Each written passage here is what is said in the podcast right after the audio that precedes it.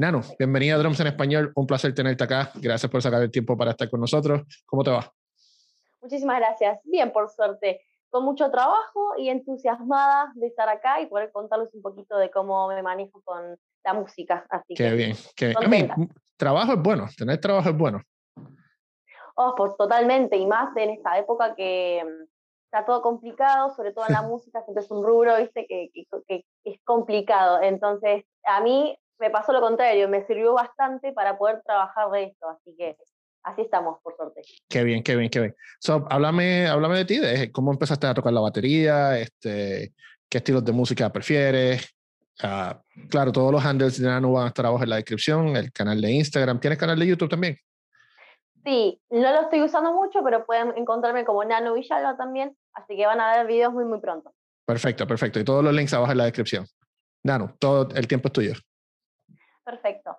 Bueno, empecé a tocar a los 16 años cuando me regalaron mi primera batería y empecé con una batería electrónica en realidad, porque siempre fui a hacer muchas actividades y de dejarlas porque no me, no me llenaba mucho o me terminaba aburriendo. Entonces empezaron con electrónica para ver si realmente me gustaba el instrumento. Y la verdad es que sí, me encantó. Yo ya venía escuchando música rock o metal y bandas como System of a Down, por ejemplo, fueron una de las primeras bandas que escuché y me encantó la batería, entonces a partir de ahí fue cuando pedí tener una batería y al poco tiempo, a los meses de haber tenido la electrónica, me compraron un set eh, acústico.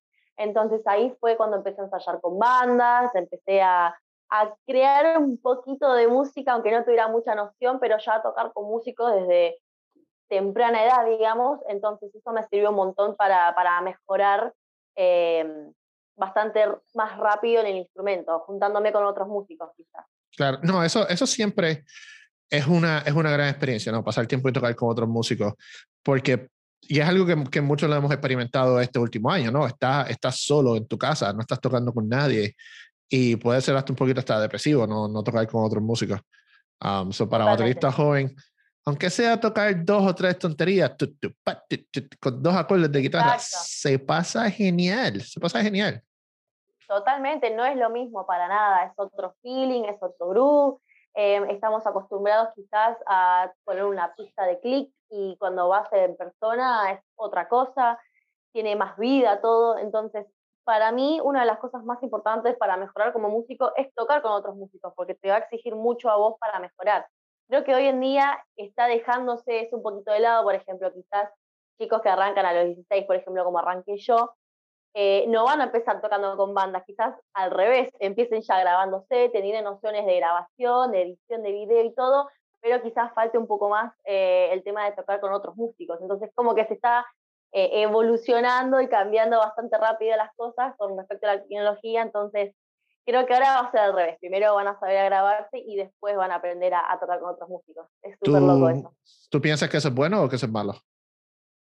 Yo no creo que sea ni bueno ni malo depende el enfoque de cada uno. Yo creo que el enfoque de hoy en día no es solamente tocar con músicos. Creo que mucho de, de lo que es la música se está empezando a mover a las plataformas digitales. Entonces, si puedo hacer dinero, por ejemplo, ¿no? Desde mi casa, ¿para qué me voy a juntar a tocar con músicos? Yo creo que esa es la lógica que se está empezando a como hacer como la, movida principal de los músicos, quizás no juntarse tanto, pero es verdad que tiene su, desventaja, que se empieza a perder eso de querer juntarse a tocar y tocar covers de nuestras bandas favoritas, por ejemplo. Entonces, no digo ni que sea bueno ni malo, depende a lo que quiera cada uno. Yo siempre supe que quería tocar una banda, quería ser una rockstar, entre comillas, pero bueno. A mí todos queremos ser rockstars. Todos queremos ser rockstars. claro, creo que es un tema de la tecnología, por ahí los los adolescentes de ahora no lo vean como algo súper emocionante tocar con músicos, quizás sí ser influencer. Va a depender de cada uno, me parece. Eso es un concepto interesante porque eh, yo entiendo que tú eres más joven que yo, yo tengo 35. Y cuando yo estaba en la, en la escuela de música, era eso, pues el, el, enfoque es tocar con otros músicos y tocar, tocar, tocar, tocar y tener experiencia en la calle y tener experiencia en estudios, pero, pero el mayor enfoque es tocar. Y me tomó mucho tiempo entender lo que es la movida del YouTube, lo que es la movida del Instagram, lo que es la movida del, TikTok, ni lo entiendo. No me hables de eso porque no lo entiendo. Pero son fuentes válidas de promocionar tu música, de hacer dinero. Eh, y, y, hacer dinero es importante, ¿no? Yo no, no, sé si te ha pasado a ti, pero me ha pasado que, que a veces como que vas a ser músico, eh, eh, ¿cómo vas a hacer dinero? Y, ahora y ahora están todas estas plataformas y todas esas oportunidades que te ayudan a monetizar. Totalmente, y sobre todo el instrumento, la batería, es un instrumento carísimo y todo el tiempo te tenés que estar renovándote unos parches, micrófonos, eh, cámara, luces, es un montón de plata, es una inversión no solamente de plata, sino también de tiempo, y eso quizás nunca vuelve. Entonces, lo que tiene la ventaja de las plataformas digitales es que quizás te haces un Twitch o Patreon, entonces estás trabajando desde tu casa haciendo exactamente lo mismo, lo que te gusta, pero empezás a monetizarlo. Y está buenísimo. Creo que antes no se, no se podría haber dado Em, de esta forma. O sea, creo que hay muchas más facilidades ahora. Obviamente todo tiene su desventaja, ¿no? Pero creo que es una forma de tener trabajo desde tu casa. Al menos yo lo estoy viviendo así, por suerte, ahora. Pero bueno, eh, mi enfoque igual sigue siendo querer tocar con músicos, salir a, girar, o sea, me gusta tener un balance entre las dos cosas. Claro, y, y, una cosa no es contradictoria a la otra, ¿no? Siempre tener la oportunidad de hacer giras y de tocar igual te llevas una GoPro o una cámara y, y sigues subiendo contenido a, tu, a tus redes sociales. Totalmente, sí, sí, obvio. Eh, se puede, mm, digamos, retroalimentar, retroalimentar las dos. Así que no, no, hay que no hay por qué elegir, digamos. Claro, claro, me gusta, me gusta. Sí, ese concepto de que o una o la otra, eso, eso ya no existe. En el 2021 ya eso no existe. Tienen, tienen, que, tienen que suceder las dos.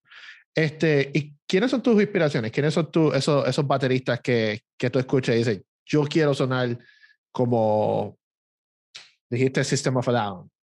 Ajá. Bien, entonces yo empecé con bateristas más metal, puro metal, por ejemplo, System of a Down, Pantera, Lamb of God, siguen siendo mis inspiraciones principales, digamos, pero una vez que empiezas a estudiar y empiezas a crecer en el instrumento, te empiezan a gustar otras cosas. Y hoy en día, por ejemplo, no busco un sonido tan robótico o un sonido súper rápido, me gusta que haya mucho groove, que implementen eh, cosas de diferentes estilos, por ejemplo, Toma Jaque de Meyuga, me encanta Eloy Casagrande de, de Sepultura, eh, Mario Duplantier de Gojira. Eloy, es una bestia. Eloy Casagrande es durísimo. Increíble. Y encima los brasileños tienen esa cosa de muchísimo groove, funk y se nota cuando tocan metal. Eh, son estilos más, más toscos, digamos, entre comillas, y se siente el groove igual. Así que ese es el, el tipo de baterista que más me gusta hoy en día, pero no descarto eh, músicos de otros estilos, por ejemplo, Annika Niles, eh, Benny Greve, Sarah Tower, me encanta Aaron Spears, de todo. Qué bien, qué heavy, qué heavy, qué heavy. Sí, yo soy del metal, la verdad, no sé, de nuevo, no sé si es por la edad, pero estoy como que un poco desconectado de lo que es la escena. Este, ah, pero Eloy Casa Grande es como mm. otra cosa. Y la, y, la, manera que toca como el metal sobre la samba. la primera vez que yo lo escuché y, y, y click que hizo es como, anda para el carajo. Sí, y una locura. El otro día vi un solo me parece que, que, lo hizo en una clínica de Rusia, que hacía todos rítmicos, de ritmos brasileños. Y una locura, claro, ¿cómo no vas a tener Gru tocando esos estilos? Me parece increíble cómo toca. Qué heavy, qué heavy. Qué interesante, qué interesante. Ok, so, vamos a hablar de social media. Porque yo, mm, sabes que el, algoritmo de Instagram y de momento sales tocando clips cortos. Um, background que tienes de la batería es bien icónico con uh, The America, ¿cómo se llama? American Psycho. Ajá. Ajá. Sí. Este, y, y, los coffins y eso. ¿Cómo, cómo llegas ahí? ¿Cómo, cómo dices, yo creo que aquí hay una esquina que puedo ser um, successful? ¿Cómo, cómo le doy a eso? Bien, es básicamente eh, tratar de una identidad, ¿no? Quería que lo vean, que automáticamente cuando vean mi habitación digan, eso es de Nanu.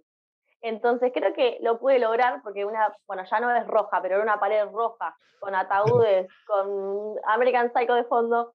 Sabía que iba a tener quizás eh, algo bastante personalizado. Eh, yo creo que el metal va mucho de la mano con el terror también, entonces eh, combinarlos iba a quedar bien. Y fue básicamente transformar una habitación que tenía libre en mi casa y dije, bueno, en algún lugar tengo que practicar y tener mi batería, así que la pinté, la decoré, le puse luces, obviamente con ajustes y con el tiempo ahí va mejorando. Pero yo creo que es muy importante encontrar una estética, porque creo que hace que por más que vos no conozcas al baterista o al músico en general, sabes que es esa persona por la estética que tienen. Así que, ya, es ponerlo como un toque personalizado. En, ese sentido del toque personalizado, yo soy fanático de Casey Neistat. Y, y creo que él logró eso muy bien en su estudio acá en Nueva York. Um, y uno de mis bateristas favoritos es Carter McLean. Uh, voy a ponerlo aquí en la descripción también. Él, él, él, ha logrado montar su estudio de tal manera que no importa. Ah, y Ash Sohan es otro. Que no, tiene, no tienes que ver quién está tocando, pero ves esa pared de fondo y dices, oh, ahí hay algo. O Mike Johnston con su batería uh, azul. Claro. Arekin Prota, por ejemplo, sube todo en blanco y negro. Sí. Una estética de su que, que solamente lo usa. Eso está buenísimo. Y, y, es un muy buen artista. Él también hace pinturas y cosas. Muy buen, muy buen artista. Arekin Prota. Él, yo escucho una historia que Arekin Prota estaba tocando tan duro que se fracturó un tobillo. Ay, no sabía nada. Sí. Like, él, lo da él lo da todo. De tal manera que se partió, se, se rompió un tobillo y siguió la gira sin problema. Uy, qué locura. So, cuando... Ah, sí. sí, sí, continúa, perdona. No, que es muy apasionado. Justo antes de, de, de, ponerme a charlar con vos, había visto en su feed una práctica de él y le estaba dando con tanta fuerza, una locura la energía que tiene. Yo, estoy, yo no puedo, yo estoy muy viejo para eso. yo, tengo, yo tengo un snare que la anilla no es diecast, pero es un poquito menos rígida que diecast. y, y, si no me doy cuenta de los palos que estoy usando, me duelen los codos, me siento toda la vibración, me llega acá. Oh, yo, yo, no, yo no puedo tocar con esa intensidad. Él está dando rimchos a todo lo que da. Sí. Y ese doble pedal a todo, a todo, a todo lujo. No, no. Otro día. Otro día, sí, sí, sí, sí, sí. Para eso hay que hacer mucho ejercicio. No tengo tiempo para eso. so, háblame de tu workflow, porque obviamente hablas de las luces, hablas de las cámaras. Um, ¿Cuánto tiempo te toma hacer un video? ¿Cómo es ese proceso de, ok, esta es la canción que quiero hacer el cover, esta es la cámara que voy a montar, estas son las luces que tengo listas, ¿cuánto, ¿cómo voy a editar? ¿Cómo es ese proceso? Bien. buena pregunta. Nunca me puse a contar cuánto tiempo exactamente me llevaba, pero tengo un estimado, por ejemplo. Eh, aprenderme una canción, me gusta trabajar bastante rápido, no me gusta estar, por ejemplo, una semana entero con una canción, me gusta aprendérmela en dos o tres días, dependiendo obviamente de la complejidad, ¿no? Pero supongamos que una canción em, de tres minutos y tener que aprenderla bien eh, me lleva entre dos y tres días, cada día practico entre dos y tres horas. Em, después, el día de filmación y grabación, em, suelo grabar y filmar al mismo tiempo porque siento que me da mucha fiaca tener que grabarlo por un lado y filmarlo por el otro. Y sí, sí, sí, sí.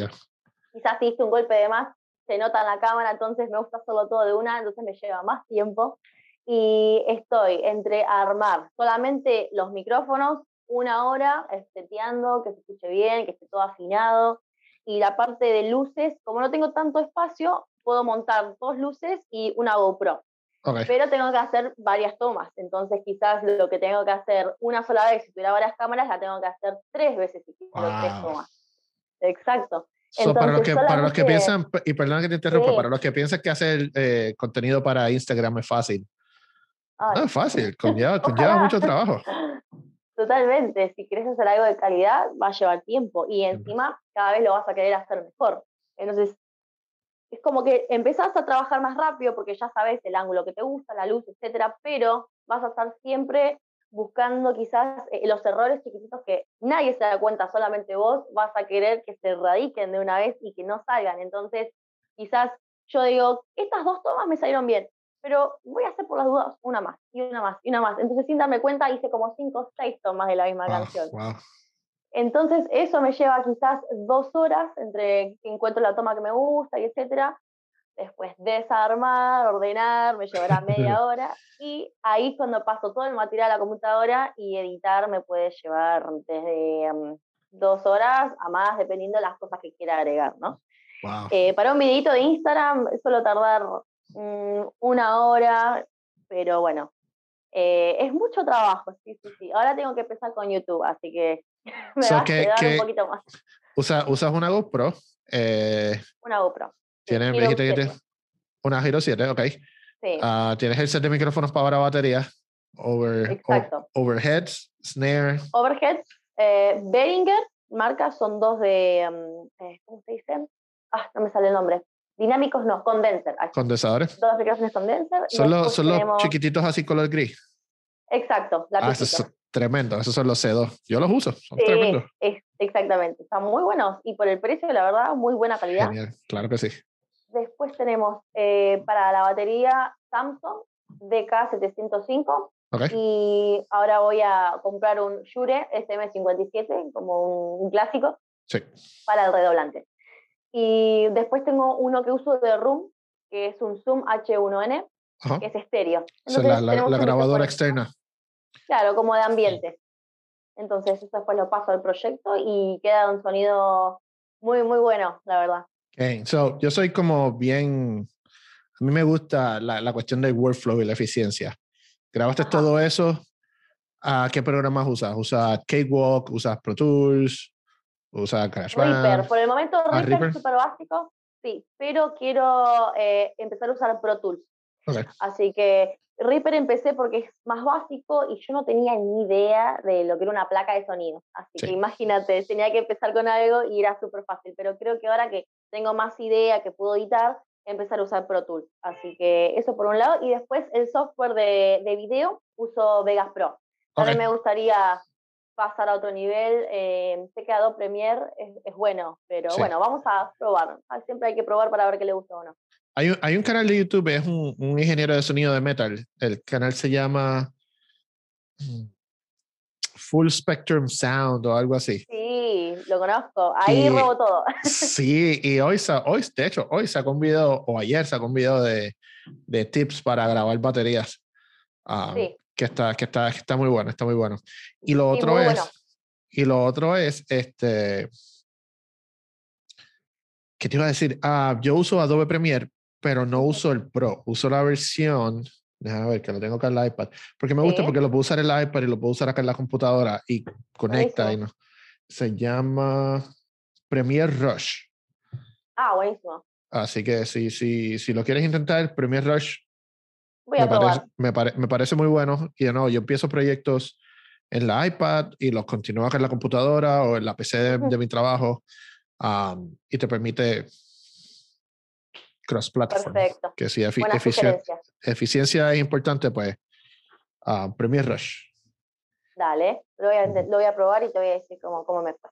Ok, so, esto es una pregunta. ¿Usas los, le das al snare dos veces y sin que hagas el audio o usas alguna otra técnica para, para juntar el audio y el video? Sí, básicamente me guío por los picos de, del video y se me hace súper fácil. Y como yo lo grabo y lo filmo al mismo tiempo, no me da problema, porque quizás si tuviera que hacer una y otra, mmm, tendría que, me llevaría más tiempo, pero sí, me acuerdo más o menos, por ejemplo, un video de, no sé, de 15 minutos, me acuerdo, ah, la última toma fue la mejor, corta la primera parte, entonces ya sé más o menos cómo, cómo va. Por suerte tengo más velocidad para hacer eso. Pero bueno, el tema del sonido es como interminable. Sí, cuando, cuando estás grabando, este, estás en el momento, estás como que, ok, esta toma creo que me quedó mejor, esta es la que debo usar. Totalmente, sí. Eh, a veces hay tomas que ya me gustan, pero digo, pues está mejor. Y así, por ejemplo, era algo que me salió en 10, 15 minutos y hago otro 15, 20 minutos de tomas que podrían llegar a, que podría llegar a usar. ¿Algún video en particular que tú digas, wow, este, este sí estoy orgullosa de, de este video? Em, te puedo decir que el video del cual estoy más orgullosa es de uno que hice para mi canal de YouTube que se llama The Broken Contagious, porque es una canción de mi banda, eh, Artemisia, y había hecho un video como muy cinematográfico de un playthrough, entonces me había encantado cómo quedó y era mi canción favorita de la banda. Entonces, ese es uno de los que más me gusta. ¿Y ese video está en tu canal de YouTube? Exacto, fue el primer video que subí al canal. Ok, link abajo en la descripción, Corillo. Link abajo en la descripción. Cool, cool. Now, esto está bien, bien interesante porque hablando de generar dinero y cuán cara puede ser las baterías, endorsements llegan, ¿no? Y tú has podido utilizar tu plataforma de, de Instagram y tus redes sociales como bateristas para lograr tener acceso a Gear. Sí. Habla, habla de ese proceso. Bien. Bueno, yo siempre dije que el, el tema de los endorsements tiene que ser una consecuencia de esforzarse y, y, obviamente mostrar el contenido porque siempre van a contratar al mejor baterista, baterista que conozcan. Claro. Hay veces que la gente eh, piensa que solamente por tener el talento eh, puede tener los endorsements. Que obviamente hay millones de bateristas que, que, que andan muy bien, pero no solo necesitamos el mejor baterista musicalmente, sino al que sepa eh, entretener a la gente, poder mostrar lo que hace, tener una identidad. Por ejemplo, el estepario siberiano es un claro ejemplo de un muy buen baterista, alguien que entretiene, alguien que educa. Entonces la viene rompiendo hace un año más o menos. Entonces, no es solamente tocar bien, hay ajá, que tener ajá. como un talento más allá de, de, de tocar. ¿Has visto, ¿has visto en, en, YouTube, uh, ¿cómo se llama? Seymour66. Sí, sí. sí él es muy, muy gracioso. gracioso. muy gracioso. Claro, es, es como, puede entretener, o sea, es como que es verdad que todo se está como comercializando mucho. Antes era quizás solamente un video subiendo rudimentos y se apreciaba la técnica. Hoy en día no es solamente eso, sino también eh, entretener y hacer memes y chistes y comentarse. Está buenísimo para mí, es, es otra forma de entretenimiento. Así que creo que los endorsements hoy en día buscan un poco eso, ¿no? Que puedan representar a la marca, que puedan hacerla más, eh, que tenga más alcance. Entonces, en mi caso, por ejemplo, eh, yo me di cuenta que no había muchas bateristas de metal. Hay, pero no había que, que abundaran tanto. Entonces, siempre me sentí cómoda con ese género y dije, bueno, voy a empezar a subir cosas de metal, porque antes subía cosas un poco más variadas, pero desde que me empe empecé a, a, enfocarme más en el metal, eh, empecé a, a, crecer mis seguidores y a crear como un público eh, más específico. Entonces, después de varios meses de, de subir contenido, habrá empezado el año pasado alrededor de abril, en diciembre me contacta el Artist Relations de Siljan y Big Fair y no lo podía creer, porque, como digo, tiene que ser como una consecuencia de cómo trabaja uno. Y son dos marcas que yo ya usaba. Entonces, no lo podía creer, no pensé que fuera real, pero hicimos una videollamada y me explicaron el tema de los contratos y cómo se manejan y cómo me iban a anunciar y se dio todo muy, muy fácilmente, muy rápido. Entonces, siempre a veces se piensa que es imposible, o sea, yo desde Argentina que es, eh, digamos, Latinoamérica es un poco más complicado acceder a estas cosas, lo puede lograr. Obviamente, tampoco digo que es una varita mágica que de la suerte no, es esfuerzo. Pero bueno, hay que saber eh, venderse también. Así claro, que creo claro. que eso fue lo que a mí me ayudó, eh, poder eh, enfocarme en un público específico, que fue el público metalero, y bueno, subir seguido, subir seguido, y eso fue lo que a mí me resultó. Cada uno debe tener su fórmula también. Yo, yo recuerdo cuando yo recibí esa cartita de Big Fear. Yo también estoy con Big Fear desde el 2013. Ajá. Increíble. Y es como cuando te llega esa cartita y, querido señor Agosto, bienvenidos a. Es como. Like you so Big Fear desde ¿No niña. O sea, mira, aquí te, tengo un. Ay, qué lindo. Sí. ¿Qué palos prefieres? ¿Cuál es tu par de palos favoritos de, de la línea? Y yo uso 5A, Hickory, Okay. Eh, creo que son los versátiles y para rock y otros estilos no tan pesados eh, son súper cómodos. ¿A vos te gustan? Qué bien, qué bien. La próxima, si no la próxima semana o la otra, tengo a Joe Testa, Artist Relations de Big Fear. Ah, uh, muy bueno. Así que pendiente, pendiente a eso. Este, ese es el sneak para la próxima semana. Perfecto. Este, y entonces te vino los dos, vino Big Fear y vino Siljan, que es como un dos en uno. Exacto. Exacto, fue dúo. wow. Y entonces, ¿cuál, cuál es tu, tu setup de Siljan? Bien, uso. Eh, Siljan, a sabes que soy, no soy muy nerd de los platillos, yo tengo que pensar un poco qué es lo que tengo. A custom, en los eh, hi-hat, tengo Dark Crash eh, de 17, otro de 18, también Fast Crash K, eh, tengo hard ride, en, eh, hard ride de 20, también Siljan K, y un China Special Drive Trash China de 18. Ahí va, ahí me acuerdo. Eh, esa fue la nueva adquisición. Así que a seguir sumando. Quiero comprar más platitos de efecto, splash y esas cositas más chiquitas. Siempre, siempre. Y en cuestión de baterías, que también reciente anunciaste algo. Sí, sí, hace poquito eh, también eh, me, contactó Tama, así que también estoy queriendo comprarme otra batería. Yo uso una Tama Rhythm Mate, Rhythm Mate, que es un poco más básica, más para principiantes, pero suena increíble, con buenos eh, parches y bien afinados. Pero bueno, eh, a mí me encanta la Tama Star Classic, así que vamos a ver si ahora con, con nuevo endorsement se puede comprar ahora en un tiempito. Así que sí, por el momento eso. Qué bien. La Tama, ese, ese modelo no está acá en los Estados Unidos, o quiero decir que eso debe ser algo así como, como un Imperial Star o algo así. Eh, seguramente, seguramente. acá es como que abunda bastante esta batería. Yo uso Tama y y no fue como una decisión difícil porque yo estaba usando Yamaha por mucho tiempo. Ah, otra marca buenísima. No, genial. Y entonces fui a NAM y ese año Peter Erskine habría brincado a, a Tama. Fue como, wow, ¿qué pasa aquí? Y luego vi, estaba en la onda de Snarky Poppy y oh. Spot también toca Tama. Y como, ¿qué pasó aquí? Entonces, acá en la ciudad de Nueva York, cuando habían guisos, pues es como complicado tener una batería y de aquí y de allá. Y ellos sacaron, ¿cómo se llama? La Club Jam Kit, que es un bob size, pero todos los tambores son más finitos. Sí. Y, y, eso es lo que estoy tocando, la adoro. Llevo como dos años con esa batería. Qué lindo. no, no, no falla. So, si tienes la oportunidad de tratarlo un día, no falla. Y si empiezas a tocar, es muy conveniente para llevar a lugares. Por supuesto la, la, voy a probar en algún momento si, si la tengo en, eh. en, mis manos.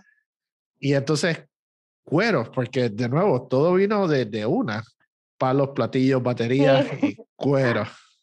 Por suerte sí, fue como una seguidilla. Obviamente, creo que una vez que tenés visibilidad con una marca, es más fácil acceder a, a, más marcas. Entonces, empecé con Silja, Expert Tama hace muy poquito, hace unas semanas, y también Evans, eh, hace creo que dos días, el domingo lo, lo anuncié. Así que mi bolsillo está más que agradecido.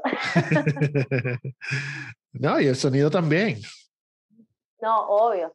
Sí, sí, sí, el sonido es, increíble, todos juntos suena, suena, hermoso. Así que sí, eso es un tema de los endorsements. Hoy en día creo que más personas tienen acceso a ellos. Antes quizás tenías que ser eh, Annie Canales, Larner Lewis, hoy, eh, hoy en día se requiere la habilidad, el talento, pero también eh, tener alcance y público. Así que cualquier, si yo pude, creo que cualquiera puede. Claro, claro que sí. I mean, yo creo que el secreto es, como habías mencionado, consistencia, este, subir contenido constantemente, subir la mejor calidad posible.